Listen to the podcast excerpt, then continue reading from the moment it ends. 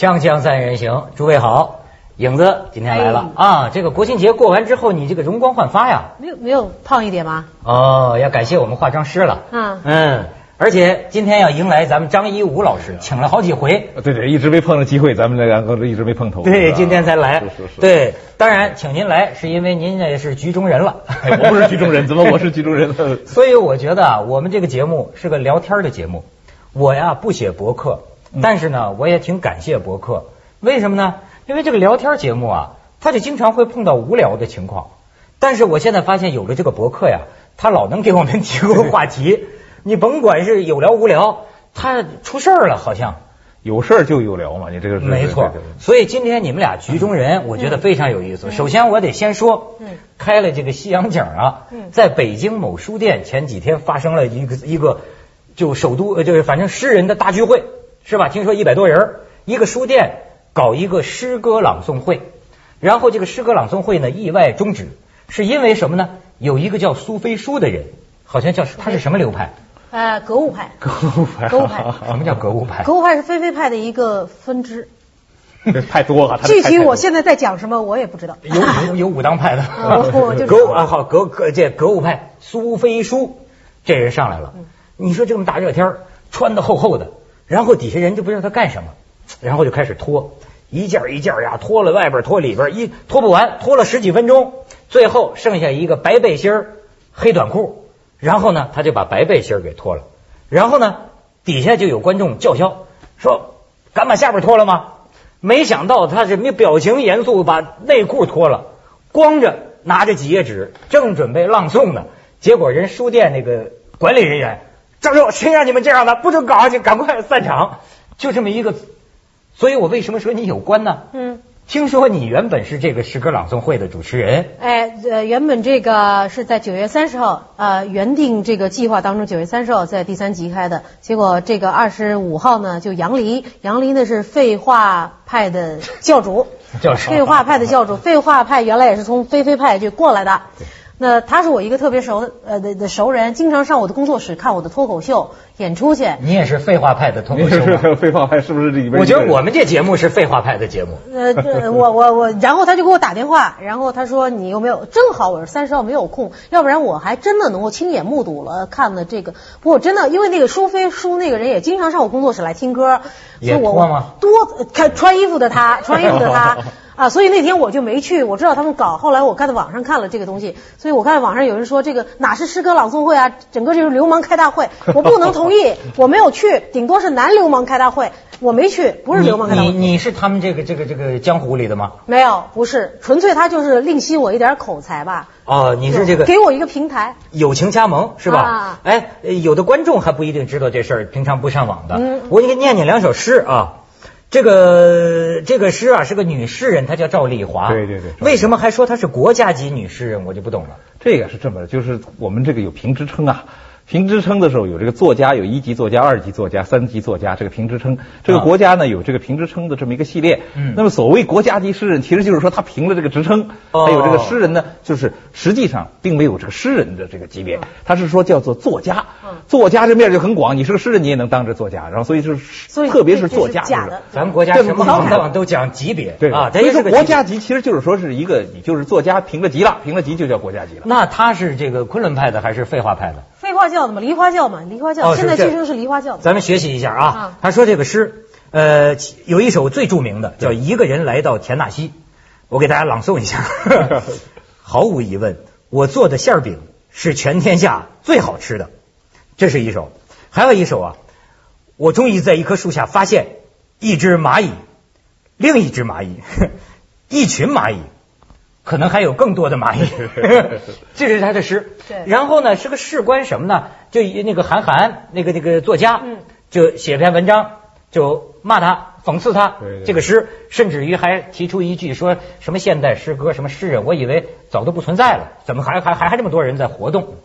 所以我就看到了您的那篇雄文，别别别别客气，您又是什么派别呢？我没有我没派，我是这样，我八十年代的时候跟这些人都很熟。那个时候因为那个那个时候那些人还这个时候那个时候诗歌还是最火的一个时候。那时候我们的老师是这些事儿所有的这些事儿的领袖，就是你看你说这个韩寒啊，我就发现呢，相比起他的小说哈，呃，其实我喜欢看他就是写的这个骂人的这个文章，不不表示我同意他，对对对但是他这是有点这个语言上的这种技巧，对对对啊，挺好玩儿。你比如说说的那话，有些听着是挺刺激的，非常刺激。说这个诗人，呃，现代诗人，你们啊只要会回车就行了，不就分行吗？对对对啊，嗯，伤感情啊我我也爱看这个关于韩寒的这个事情，我爱看的不是说他骂别人，而是别人骂他的。我骂他也很好骂他的人的水平远远高于他自己水平。是韩寒也算我们一个上海人吧，上海郊区人吧。啊，什么郊区人？这有区别，确实没有建区，呃，是限制啊嗯，编制。他这个别人骂他的也很有水平。我今天早上看了两句话，我方便在这说吗？韩寒不要骂我，跟我没有关系。有人说韩寒是个什么东西啊？韩寒就是在文化市场上的一个小商品，被一些书商倒来倒去的一个小杂碎。哦，这是一个这很有水平啊，这以这个啊派我印象很深，好像叫下半身派。啊。对，下半身是有这派，毫无疑问。他不光是写诗的，而且写小说的。下半身派里边有很小说家和诗人。他最近这个骂是一大群诗人和韩寒这个大家骂起来了，这个骂的很激烈。但是意外的激发起一阵中国人民诗歌创作的高潮，嗯在网上全是这种无数废话派仿照体。人人都是诗人了。第一次就跟这个大跃进那个诗歌一样，那个时候有这个大家都是七岁啊、六岁都是诗人。那时候嗯郭老那时候写嘛，就是这个郭老这个写诗诗写的好，但是诗多好的少。说现在看这个说小孩写的比我写的好，现在看起来这些模仿的都是说人人都觉得自己比赵丽华写的好，也这就是中国。人的典型的一个特征，就是说他永远一个东西激发了以后，激发了他无限的潜能以后，他永远能够超越这个。而且扩大的太厉害，这个做事儿吧，原来一开始是就是刚刚出来的时候是小规模的，嗯后来这个韩寒什么一加入，现在是人人都开始写诗了。网上我看博客里边每个人都模仿，我看什么电视播音员呐、什么大家都开始写，就这个梨花派就这么就搞起来了。啊，对，他叫赵丽华，赵丽华，所以现在被命名为梨花派梨花派。对，梨花带雨那个梨花，就是那啊个那个非常高雅。我看了他的照片，我觉得确实就女诗人来说，她确实是长得不错的。长得不错你又见到其他的女诗人呢？是，我也注意到了。所以你知道我肯定不是女诗这不敢乱说，这不敢乱说。反正看照片你也不知道本人怎么。可以可以，还是清秀有加的，对的。哎，其实啊，他这个事儿，我这一看呢，我想起我当年，你要说这个恶搞，我当年有这个经历。嗯 就现在这个《新周刊》的主编叫冯新成，他是诗人嘛，他他是他是对吧他当时是个是我的好朋友，在电台，我就拿他开玩笑。他当年在兰州大学，他也是一派的一个领袖呢。当年对对对那不是他一派闹着玩的，他也是一派领袖。当然，我有点篡改人家的，对对这这原诗我忘了。比如说，他有一个诗写这个赵氏酒馆儿六点半关门，六点半关门，有一个人他六点半了还没走，他还没走 我就恶搞的对对对。然后呢，你这种小风潮在我们电台预演过，很流行是吧？很流行。然后呢，就变成人人拿这个当笑话讲，嗯到最后就变成哪个主持人都说，呃，我在等二十一路车，等二十一路车，等了半天车还没来，车还没来，我实在等烦了啊，烦了。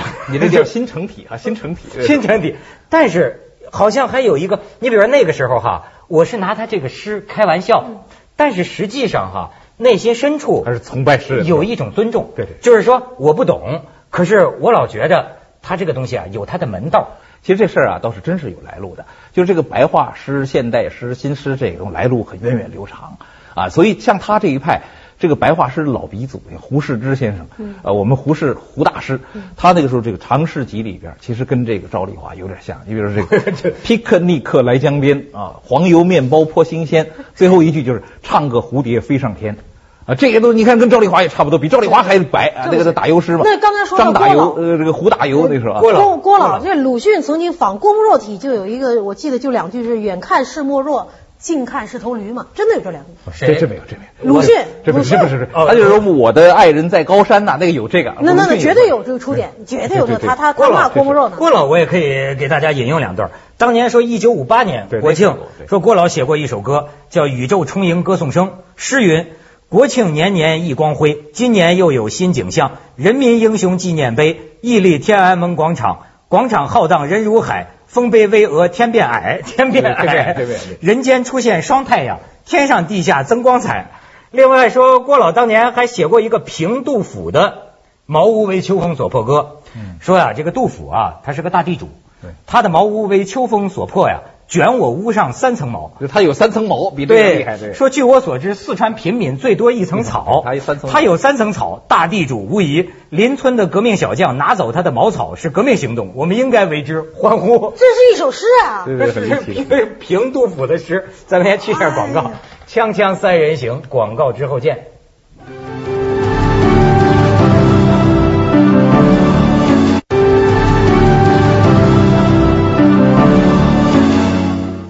我觉着这事儿啊，真是说明中国有诗歌基础，它是个诗歌大国，而且就这种各行各业的人都作诗，其实从古代咱就有这种传统。主要做官的人都作诗，哎，他喜欢做对。呃，那那那，你就刚才说到文革的时候，其实你检讨为什么，比如说诗歌当中所谓的真诚，人家说所谓的诗意，说尽管咱们一边在恶搞诗歌，但是另一方面有人评论嘛，说我们的生活也越来越没诗意了。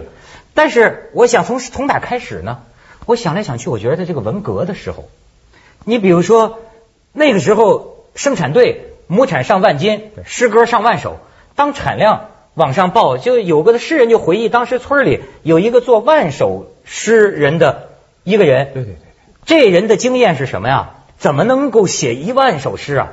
这月产一万首还是日产一万？呃，日不可能产，月产一万，月产一万首，怎么能产呢？就是这农民他就是。一出门看见什么就作诗，写了就扔到诗仓库，到最后听说因为作诗疲劳过度住院了，就病了。当时做到这种程度，你你我不知道您有大跃进那时候是很热烈，那时候是确实是可以。然后我们当小孩的也有嘛，那时候做诗，六月一日儿童节啊，小朋友们在一起，这都是诗嘛。那时候小朋友在一起啊，你唱歌啊，我跳舞，歌颂毛主席好领导。所以那个时候都练出来，所以人人都有这个恶搞的基础条件。所以一旦到了今天，他一下啪把这爆发出来了，就过瘾，大家人人过瘾啊，爽一下啊。就是诗歌这玩意儿，八十年代的时候特别流行，大家都知道。都有人去参与，就是那个活动是最火的。那时候诗人到哪个大学，大学的这个学生那个时候享有了不应有的荣耀。哎，那太伟大了！到哪儿去朗诵诗？然后那个大学里边就不用吃饭，那是不要钱，就是共产主义对诗人来说，那个时候已经实现了。啊，他到哪个大学？我后来看到很多回忆录，或者当时我们那时候都亲身经历，就是到哪个大学里边一朗诵。这个饭票哗哗哗就来了，然后就可以吃，一边吃一边欢乐。诗人呢，摇滚的搞摇滚的，就是张楚那个时候就是说轮番的了，就是说流浪在这个清华和北大之间的文学女青年，一人省一口，她就有吃的了。没事，小胖还那么瘦，那时候都有饭票嘛，饭票都是送饭票给这个诗人。我我昨天黄昏的时候跟杨黎同志这个通了一个电话，就是那诗歌朗诵会。哎，我跟他说了，我今天代表原来呃，我录三人行，今天很可能就涉及你们这个问题，你给我就是说指一个，就把把一把这个方向。你还找教主呢？对对对对对，我很尊重他的嘛。啊呃，然后他就希望呃借我呢，就是说给大家捎个信儿。啊，他认为呢，就是说做这个事情呢是很有意义的。他认为这个，首先他他就提出一个问题：为什么不可以写诗？为什么人人不可以写诗？为什么诗不可以是赵丽华这个？这个 这个，对我现在觉得现在啊，这事儿没法弄，你知道吗？就是它是一个，我举个例子来说哈，呃，我去年开了趟洋荤，去了趟法国啊，呃，这个对我有很大的启发。为什么呢？比如说像毕加索，我看不懂。对吗？那么个，那么你要说毕，假如毕加索无名无姓，他弄个这个，我也可以恶搞他呀。对，对我看不懂，我看不懂。但是后来我为什么老说有来路的？就比如说，呃，我在这个巴黎一个博物馆，我看下来，他那个博物馆呢设置非常科学，我才知道，就是所谓的演变过来的，演变过来的，就是你呀，整套的历史那个整套的，你得从头看。他先是这么画，到后来照相机出现了，他不能这么画了，于是他就变变变。变到最后，它实际上是个小圈子的一个专业性很强的东西。这东西啊，坦率来说有门槛儿。对，有门槛儿呢。你说这这，我就觉得不知道该怎么。他这是这样，关键是现在呢，啪一下弄到博客里边，弄到网络上，这个网上群众他是不知道这些的。我可以判断，这个赵丽华的诗对我来说。不存在读得懂和读不懂的问题，我压根儿就不喜欢，我不喜欢他读的，我谈不上读得懂，我不喜欢他这样的诗。他变成一专业以后啊，他他变成一个小圈子以后，他变成一个行会式的小群体以后，就跟那个制造什么东西的一样，这个技艺高不高，得在他那小圈子里去看。但是现在我我不喜欢，但是我提的问题就是，为什么诗不可以是这样？可以是任何样子的，也可以是赵丽华这样。对，所以我就看有一个人采访嘛，这说的挺有意思，他写诗的嘛，叫张张修嘛。他说：“我觉得诗歌是很个人的事儿，我爱怎么写就怎么写，对吧？我是我是我自己的事情。但是呢，有一个问题，我就觉得啊，就像这个这个这个张老师刚才说的，好多东西在源头的时候，对这个起点是一样的。比如说《诗经》最早的，那就是民间歌谣，甚至就是老百姓的歌谣。但是你看啊，就跟这个画一样，它发展发展发展，到最后你也可以说它脱离人民了。那么这就说到特别好玩的一件事儿，比如说我就说。”跟台湾朋友在一起，我会觉得啊，我老我频频感觉到他们呢都很谦逊，为什么呢？可能是他有这个中国老中国人的那种传统，比如说在座的您是文学界的，好，你就发现他我不是你这行的，我肯定少说话，不乱说话，不乱说话。一，说话我也请教你，很客气，非常客气，非常客气。他怕被人耻笑。因为就不知道你的发展到了什么游戏规则。不，台湾人很好玩。你比如他这个自称哈，都是某某，比如我就是义武，感觉非常激动。他这个好像说一个他人是非常客气。你看我们都是一定说我怎么样，我怎么样。呃，都文头一定说我怎么样，对吧？很少是某某，我是某某啊兄弟，然后尹奇或者这个这个你比如说这个文涛怎么怎么样的这个。但是这是两个极端。你像台湾的文人也反思说，我们这样啊，容易形成文化包袱，容易形成权威崇拜。就到最后大家不懂了，相相相相相信你说到羡慕你们大陆人，你们可以推翻偶像，可以畅所欲言，这个里边蕴含着很多生命力，很创新的。不过这是现在现在啊，唯一的一个我觉得重大的一个观念就是说，这个网络博客一来以后，这事儿才办起来。原来啊，你这个比如说诗歌，永远是和这个一般的公众他不发生什么太大的联系，就是比如报纸上发的诗歌，他也不去看。然后诗刊发的诗歌他也不去看，然后民间的一些诗刊他也不去看，他接触不到这东西。这一次呢，就是有了博客，有了网络以后，啪上来了。上来以后，这些这个，我觉得就是一一群这个一些公众，公众呢也不是这个群众，工农兵也不是，嗯，他是特定的公众，什么公众？就是年轻的那个年轻人。然后呢，在社会中间又不是草根，所谓啊，就是其实就是一些，我觉得是一些后小资，就是又跟那个小资那种趣味有点像，但是又比小资还要广大。然后现在呢，网民就是那种网民，他很厉害。他一看，他觉得呢自己又自视挺高，但是呢在社会上又不是很那个高兴。现在就是觉得这个买房也还买不起啊。现在因为年轻还没有发展起来，然后他又是在各个地方的，就在网上啪啪啪看，一看就生气了，生气就来了，然后啪啪我来模仿一下，这梨花体梨花派出来了。这是玩的挺高兴啊，是。但是就你的盟友们是不是觉得受伤害啊？没有，他觉得这个事儿闹到这个田地，正是如他所预料，正中下怀，甚合孤意。啊，他是这么跟我说的，因为他们过去啊，他杨林和他太太都是我的特别熟的人，好朋友。他们经常有一群人在在我们聊一事事儿，说比如说他们过去出一个主意叫我去，他说你在网上博客上你你写你的你你反超女，嗯啊你你去这个举起高高的举起这个庸俗呃呃高雅反对庸俗的大旗，嗯，结果我就没接这个茬儿，你知道吧？其实今天我们看来这件事情，所谓的梨花教等等，他们捍卫诗歌呀，跟这个超女的事情是一样的，也就是有一个什么东西在里边。呃呃，现在所有的人都觉得诗应该是那样的，诗原本属于精英的高端的文化。现在赵丽华你写出这样的一个呃三岁的孩子都能懂的这个诗，你肯定不是诗。那么如果大多数的人都认为诗就应该是那样，就应该是我曾经爱过你，爱情还没有在，是这样的。那么这个言下之意就是赵丽华这样的诗就不是诗。那么大多数人认为的一样东西就被认为是正确的，就好像好像大多数人认为一个女演员应该是没有文化的，是草包。啊，徐静蕾除外啊，徐静蕾除外。徐静蕾。那么，那么，yes yes，对的，是正确的。女演员就是草包，这个就是鲁迅所说多数人的暴政，多数人认为是那样的。我看就是那样。不是诗人受到刺激，是影子好像受到什么伤害了。是是是，有个好处啊，就是说真正让诗歌啊，让公众啊第一次注意，就是这个十多年来，八十年代的时候北岛书亭是吗？特别是书亭啊，那时候人人都知道。可是后来大家就淡忘了。您觉得诗歌呃应不应该是属于人民大众的？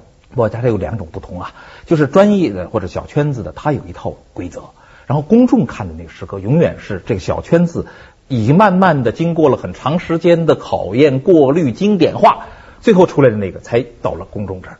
这个事儿呢，公众看的只是那个小圈子里边经过了很长时间的、很大的这个慢慢的集中、慢慢过滤出来的一点点东西，嗯，公众接受。但是现在呢，就把小圈子里随便一个东西拿出来给公众看，这公众一看不都不干了，这个这个这些网民草根都不干了，拍拍拍砖了，就会开始骂。我看他们倒不是不干了，他们是高兴了，高兴极了，瞬间一下过过瘾爽啊！锵锵三人行，广告之后见。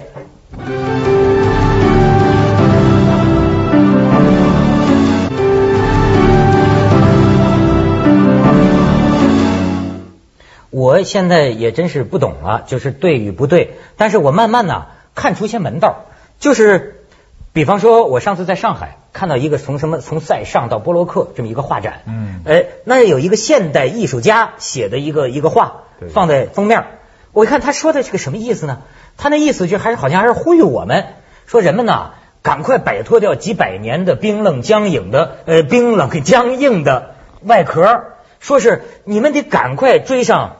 我们的步伐，否则的话，明天你们就不认识我们了。对对对我觉得他这个话呀很有意思，就是不用明天，现在就不认识他。对，我现在我就不认识，就是你们这个话，比如说早期的话，咱们是能明白的对对对，这慢慢他他有他自己的演变规律，但是演变到最后，我不认识你了。甚至于你的价值体系啊，所以说现在有些艺术家，你好比说改变了很多，比如说画家，可能可能不会画画的，可能就是个 manager 一个经理人，我想出一主意，我找一木匠给我做就能卖钱。一个少数人是比如说收藏家这种这种这画商决定了他的市场上的价值，他有一个自己的市场。他有自己的一套系统体系，这体系它很完备了以后，你就根本就是平常的普通公众就根本进入不了这个世界，所以有些愤怒它也是来自这儿你知。道我在七九八经常有人劝我说，我不画画嘛，我是七九八里面唯一的一个做音乐的工作室。经常有人来游说我说，就凭你的姿色，如果你去画画，三天两天你就红了，卖大钱。我说我不会画，鸡蛋都画不圆。他说那有什么关系跟你的姿？色背画还差不多。所以这个事儿啊，现在是公众啊，他这个这个事儿真是不熟悉。然后他一旦进入这个里头，他就很确实也有生气。刚才你说的玩儿高兴爽也是一个，嗯另外一个生气也是一个。凭什么他就国家级了？他写这样的国家级，那我不是国际级了吗？这种生气也有。他这个生气呢，他又和这个网上啊，因为很多大家都是愤青，就是心情很郁闷，到处去找一些事儿来排砖说一千。道一万，赵丽华红了火了，据说在矛盾文学奖找他去做那不可能评委那不可能啊那不可能这又是搞笑，这绝对不可能这是总而言之，大家说法在议论他。你想，很奇怪，现在大家一方面都说卖他，你能写诗，你写这个诗，驴也能写，我一一毛钱写七段，但是同时大家又在模仿他。所以我就说啊，他又是嘲讽，又是着迷，大家很着迷。对然后好多人他不承认，他说很生气，说我就是生气，我不是着迷。你越生气，你越模仿，你不是着迷是什么？你成就的就是他。对对对，而且我预测他这种体儿啊会变，对对会进入商业领域。对对对你知道在在香港有个老头儿，呃，整天在街上啊瞎写字儿，对对对对。也不知道他是什么毛病。后，来红了，后来就红了。火了。然后时装设计大师把他写的这这种字歪歪扭扭的字放在这个时装上，你你敢说将来这个现在的梨策划人将来到公共汽车上面，我都都会送那个丽华马上就要代言什么产品。对。，以后我们锵锵三人行竖着写，这个是锵锵三人行。行，对对对行。我回车。是对对可以了。